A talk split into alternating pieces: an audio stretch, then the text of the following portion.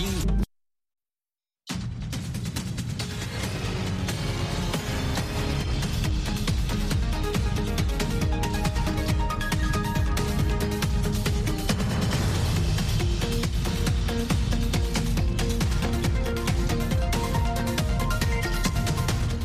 位观众，大家好，我是卡拉，欢迎收看《美国观察》。拜登总统上周感染新冠病毒，医生周日表示，拜登总统恢复良好，症状持续减轻。另外，全球多地经历创纪录的高温天气，各国如何应对气候变暖？今天的节目中，我们共同关注。拜登总统在上周诊断出新冠病毒感染，周日他的医生说，总统身体恢复得很好。奥康纳医生在一份备忘录中说，拜登总统的症状持续显著改善，喉咙痛是目前主要的症状。医生说，喉咙痛可能是因为身体清除清除病毒时淋巴激活，并称这一进展令人鼓舞。奥康纳医生说，总统最初的症状已经大大减轻，他的脉搏、血压、呼吸频率和体温都保持正常。拜登总统将继续服用帕克洛维德新冠口服药。根据美国疾病控制和预防中心的建议，拜登总统继续在白宫进行隔离。拜登总统感染的是奥密克戎 BA.5 变种，白宫没有说明总统是在哪里染上这种病毒的，但是在他的十七名确定的密切接触者中，至今没有人被检测出阳性。正在印太地区访问的美军最高官员星期天在印度尼西亚表示，中国军队在过去五年已经变得更加具有侵略性和危险性。美军参谋长联席会议主席米利上将说，中国军机和舰船在太平洋地区对美军及其盟友拦截的次数在此期间大幅度攀升，而危险交锋的次数也以相应的比例增多，明显更加具有侵略性。此前，米利将军下令全面审查过去五年里美军和中共解放军之间的军事交锋，以了解中国军队军事活动模式的任何变化。米利将军本周将在悉尼参加一个印太国防部长会议，主要的议题将是中国日益提升的军力以及维持自由、开放及和平的太平洋的必要性。美国国会一个高级代表团星期六在基辅会见乌克兰总统泽连斯基，承诺努力确保继续支持乌克兰抗击俄罗斯的战争。代表团成员包括众议院军事委员会主席亚当·史密斯，他是一系列高调访问乌克兰的美国官员当中最新的成员。代表团在一份声明中说：“美国与世界各地的盟友和伙伴一道，通过提供经济、军事和人道主义援助，与乌克兰站在一起。”美国国防部长奥斯汀周三表示，华盛顿将再向乌克兰运送四套高机动火箭炮系统，使目前提供的系统总数达到十六套。代表团在周六的声明中没有具体提到武器转让问题。世界卫生组织周六宣布，在七十五个国家和地区快速传播的猴痘疫情已经构成全球公共卫生紧急状态。这是世界卫生组织最高级别的公共卫生警报，也是世卫两年来第二次启动这一特别步骤。世卫总干事谭德赛在日内瓦对媒体说：“尽管他宣布猴痘疫情已经构成国际关注的公共卫生紧急状态，但是目前而言，猴痘疫情主要集中在男性与男性的性行为者中，特别是有多个性伙伴的男性中。不过，他警告说，污名和歧视可能与任何病毒一样危险。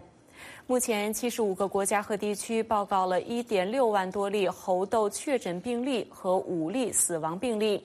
截止到周六，美国已经记录了近三千起猴痘感染病例，包括两名儿童。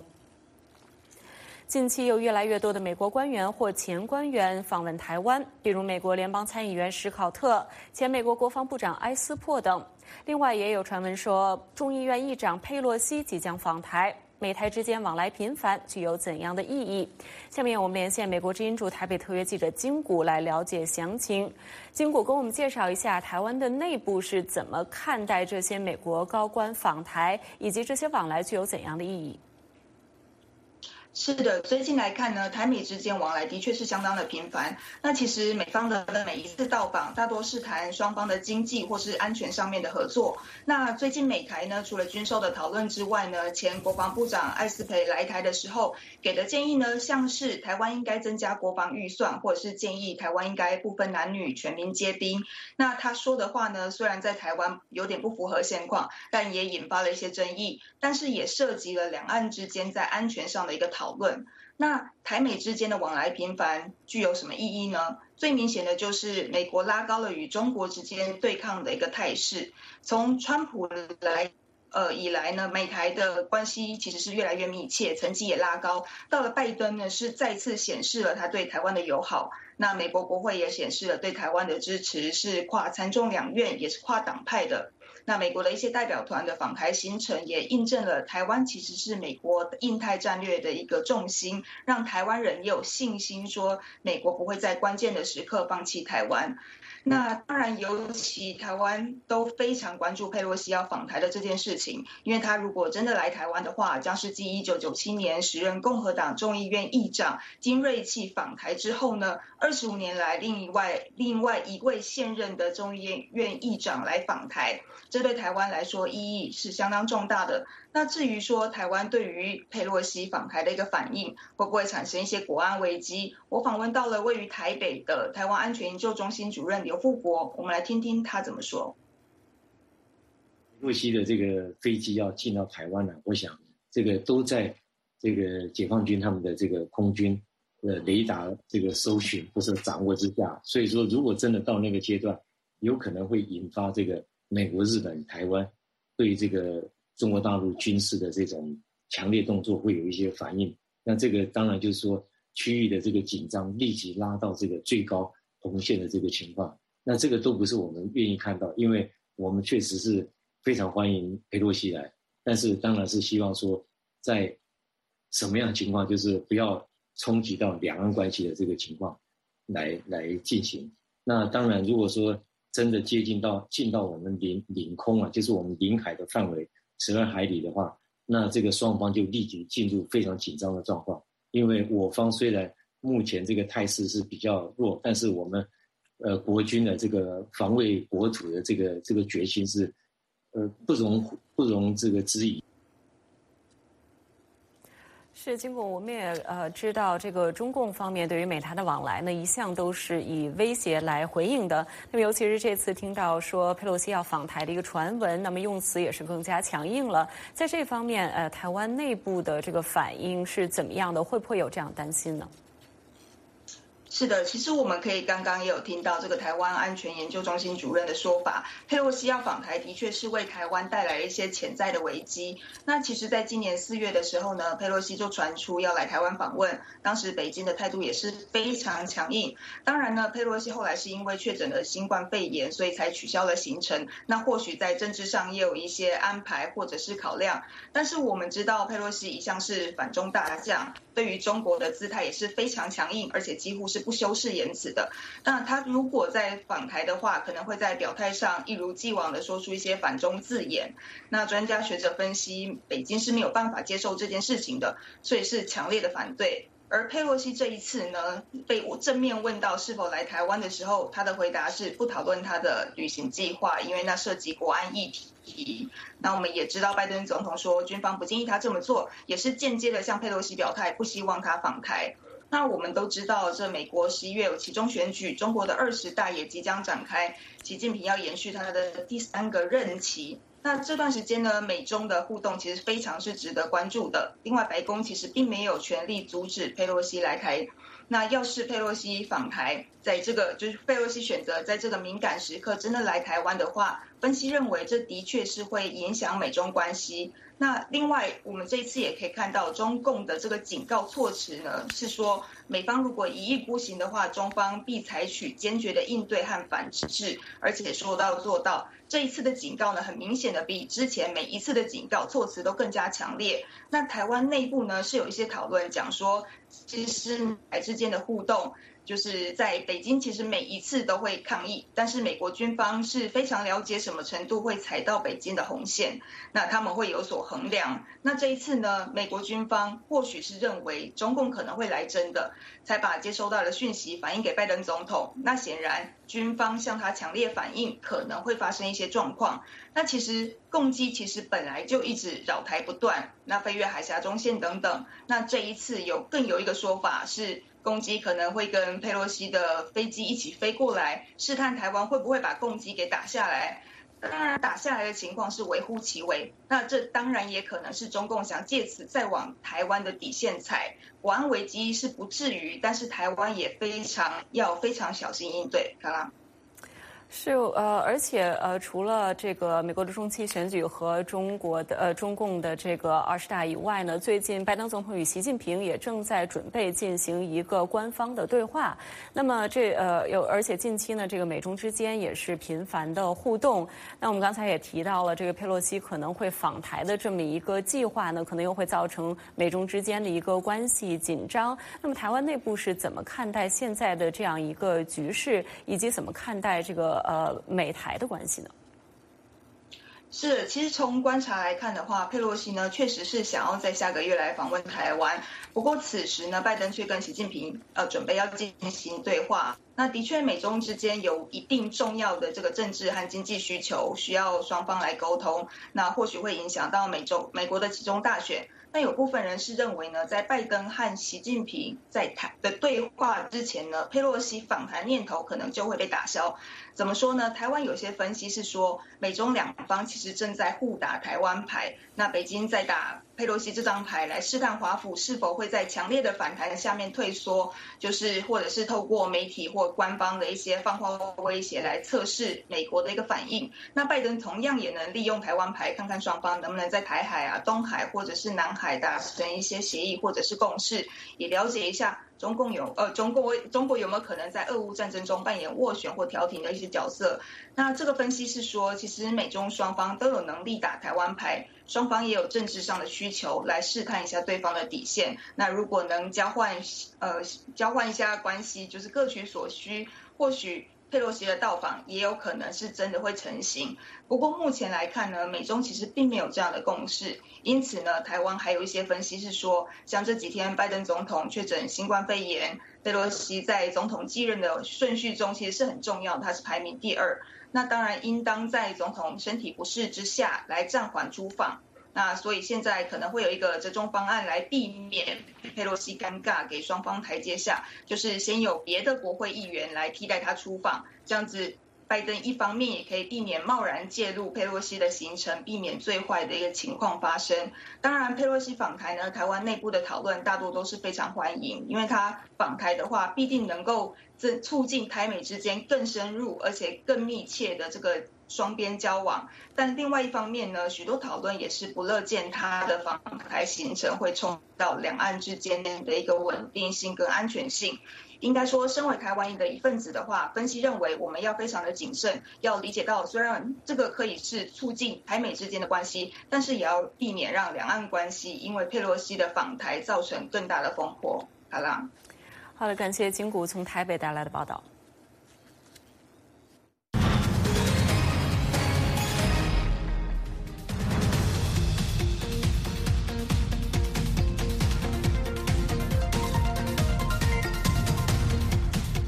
欢迎继续收看《美国观察》。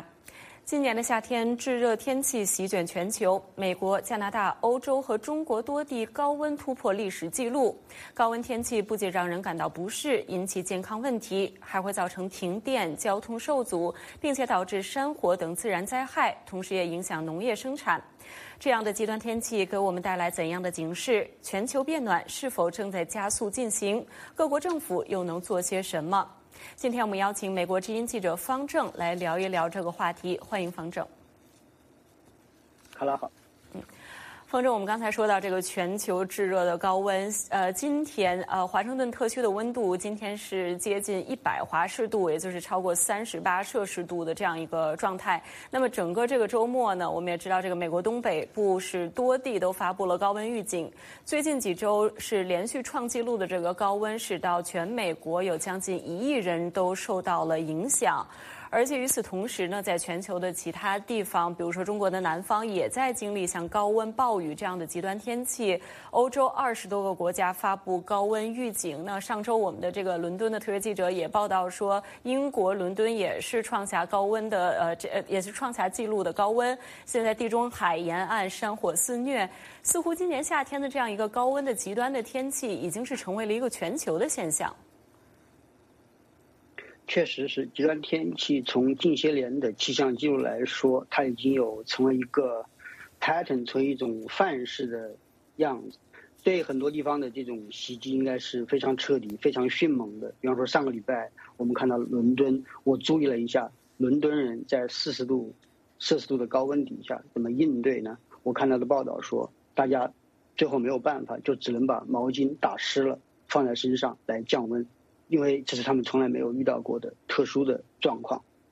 我们知道，当然知道，天气和气候是有区别的。天气是一个临时的、短暂的一个呃气象的一个记录、气象的一个特征，而气候呢，它是经过多少年以后形成的一种态势。我们看到的是极端天气，它确实是正在朝一个非常不好的方向去发展。前段时间我编了两个新闻啊，很有意思，很有说服力。一个是在拉斯维加斯，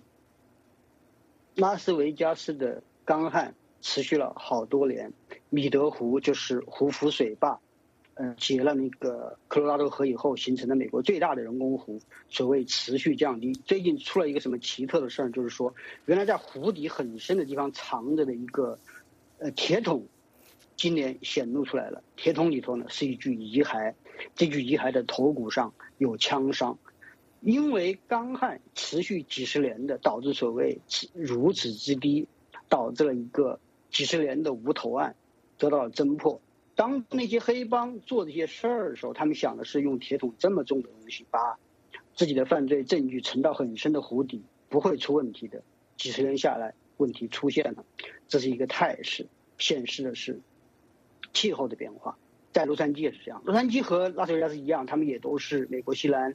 很大程度上依靠科罗拉多河水系提供水源的，那干旱非常严重。洛杉矶到了什么程度？就是要派呃巡视人员上街去监督居民的用水，就是浇草坪啊，一个礼拜只能一次，否则会罚款。很多居民开始改变想法了，要把草坪变成人工草坪，甚至用砂石去覆盖它。这样的应对方式，你知道，在居民的脑子里，那已经不是一个天气问题了。大家知道这个现象可能会一直持续下去，这是一个气候变化的挑战。是我们说到这个今年的极端天气和气候变化，包括全球变暖的这个关系啊，大家都是相信说，呃，这个全球变多呃。这个大部分科学家都是相信，这个全球变暖是呃需要我们来做，是一个共识，对，呃，而且全球的政府也都是在采取一些措施来对抗全球变暖的这么一个趋势。就呃就拿美国来说，那拜登总统呢，他在上周就到这个马赛诸塞州来参观一座呃这个工厂呢是一家做这个海底电缆的制造厂，那么它之前是一个燃煤的电厂，那么他在当地呢也是公布了他应对气候变化的。一些行政令，那除了要帮助目前美国受到高温影响的这些民众以外呢，它也是继续推动，比如说像这个离岸风能项目和就业机会。那么接下来几周，它也会陆续推出更多的行政令。那么能不能给我们介绍一下，目前美国应对气候变化都采取了哪些具体的措施？美国应该讲，整个的趋势是非常好的，因为美国自然条件本来就呃非常的好，这些年嗯。各种可再生能源的推广也都做得很好。拜登总统上个礼拜的举措，那显示的是，呃，他的政府对于减排、对于推广洁净能源的重视。呃，从美国的数据比较来看，拿中国做参考，美国的状况是非常好的。美国的 GDP 占到了全世界的百分之二十四，美国的排放量占的是百分之十一左右，跟中国比较，中国的 GDP 占全世界的百分之十八左右，中国的碳排放却占到百分之三十三。也就是说，美国能源使用的效率、美国的碳强度、美国的呃减排的力度，所有这些指标都比中国好很多。然后呢，拜登总统去年的基建法案里头也包括了很大的开支，包括建设呃电动汽车的充电桩，希望让美国所有的社区都尽快的、尽可能的能够方便的充电，包括改造电网，包括改进美国东北走廊的铁路，从华盛顿到波士顿的 Amtrak，这些投资力度都很大。所有这些呢，并不能够掩盖美国面对的实际的挑战。比方说，拜登总统他也有一项更为有雄心的计划，就是所谓的我们简称的气候法案，其中涉及到的呃节节能减排、使用可再生能源的开支是五千亿美元。如果这些资金能够落实，对美国减排、能够减缓气候变化是有非常大的作用的。但是呢，又因为我们一个非常熟悉名字的参议员 Joe Manchin 他的反对，那这个气候法案其实目前还是卡在参议院没有动的。美国也还有其他的很多的挑战，比方说在太阳能电池板上，美国现在跟中国的关系上也面对了一个选择，就是道义责任、人道责任和节能减排，它不是完全一致的这么一个问题。比方说，美国进口的太阳能电池板里头。呃，百分之九十来自中国，而中国绝大部分是新疆生产的。新疆生产的，按照美国正在实施的防止呃维吾尔人强迫劳动法的规定，新疆出产的东西往往涉及到强迫劳动。那美国这时候是说要进口中国的太阳电池板和原材料多晶硅，呃，还是说要考虑到呃防止呃维吾尔人强迫劳动这个事的发生，然后呢去减少进口？这对美国来说。这个选择是不太容易做出来。呃，是方正，而且我们说到这个气候变化，其实全球没有一个国家是可以置身事外的，就像联合国秘书长古特雷斯所说的。但是我们现在看到，按照现在的全球减排的减排的这个幅度来讲，那么全球气候变暖的幅度仍然要超远远的超过这个巴黎气候协定所定下的目标，包括一些最大的碳排放国也并没有能够呃这个呃实现环保目标所需要的这呃达到这个实现环保目标所需要的这个。水平，那么现在其他的国家都面临哪些挑战？比如说中国。呃，他刚才说的很对，就是从目前的势头来说，在控制、呃减缓气候变化上，我们面对的挑战是非常严峻的。面对最近的一系列的极端天气，你刚刚也说了，联合国秘书长古特雷斯他说了很多类似的话，其实包括比方说，如果我们不集体行动。我们可能就会集体遭灾。如果我们不阻止气候变化的发生，气候变化就会阻止我们在地球上的存在。这些话都说得很重的。呃，与之辅助他的论点的是，二零二一年非常不幸，二零二一年是最近的记录上化石燃料的排放最高的一年。那在其中，中国是扮演着首当其冲的责任。中国的碳排放。占到了全世界的百分之三十，而且中国的嗯经济有一个特别大的特点，就是呃按常识来说，你像二零二一年中国经济增速并不是很快，呃照常识来说，电消耗量会比较少，因为你 GDP 增长并不是很快，规模并不是扩大的很大，可是中国经济有一个特殊的状况，就是每当经济发展迟缓的时候，GDP 增速不快的时候，中国政府往往会采取措施去刺激经济发展，比方说房地产和基建，而这两样涉及到的钢材、水泥还有发电都是高耗能、高排放的，所以中国这个特殊的经济样式导致的是 GDP 即使放缓，它的碳排放还在增加。嗯，是。今天由于时间关系，我必须要打，我必须要打断你了，方正。这个问题我们可以以后再继续讨论。非常感谢方正参加今天的节目。谢谢可乐。当今真相为重，掌握全球脉动，只要点击 VOA Plus，手指移动，信息即来，追踪政治动向，体验真实生活。世界各地的声音，随时随地轻松获取。现在就下载 VOA Plus 应用程序，VOA Plus。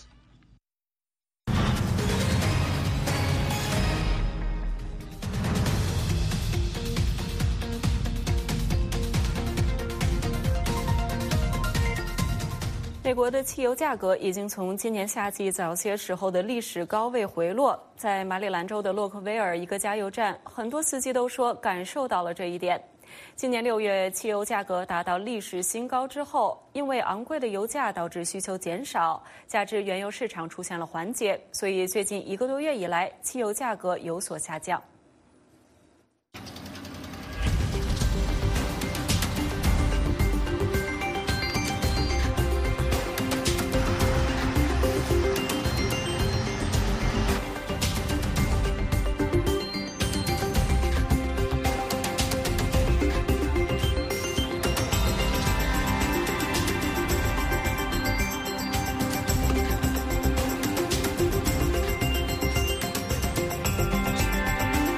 Great. I think the Biden administration is doing a good job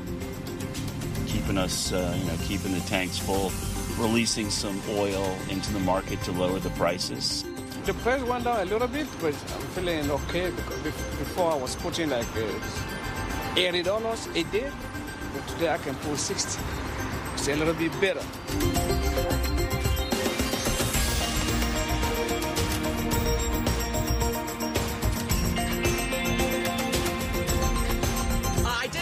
Yeah, I noticed uh, in the last couple weeks it actually went down. I figured uh, the demand has uh, uh decreased slightly just because uh, less consumers are purchasing gas going out just because of the increase in, uh, you know, price. Because the economy's sleeping down, down, down. Somebody has to do something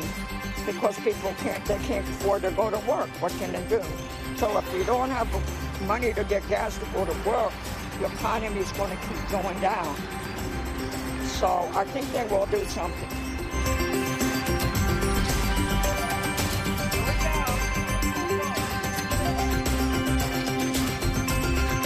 I don't know what he has to do, but I pray he does something.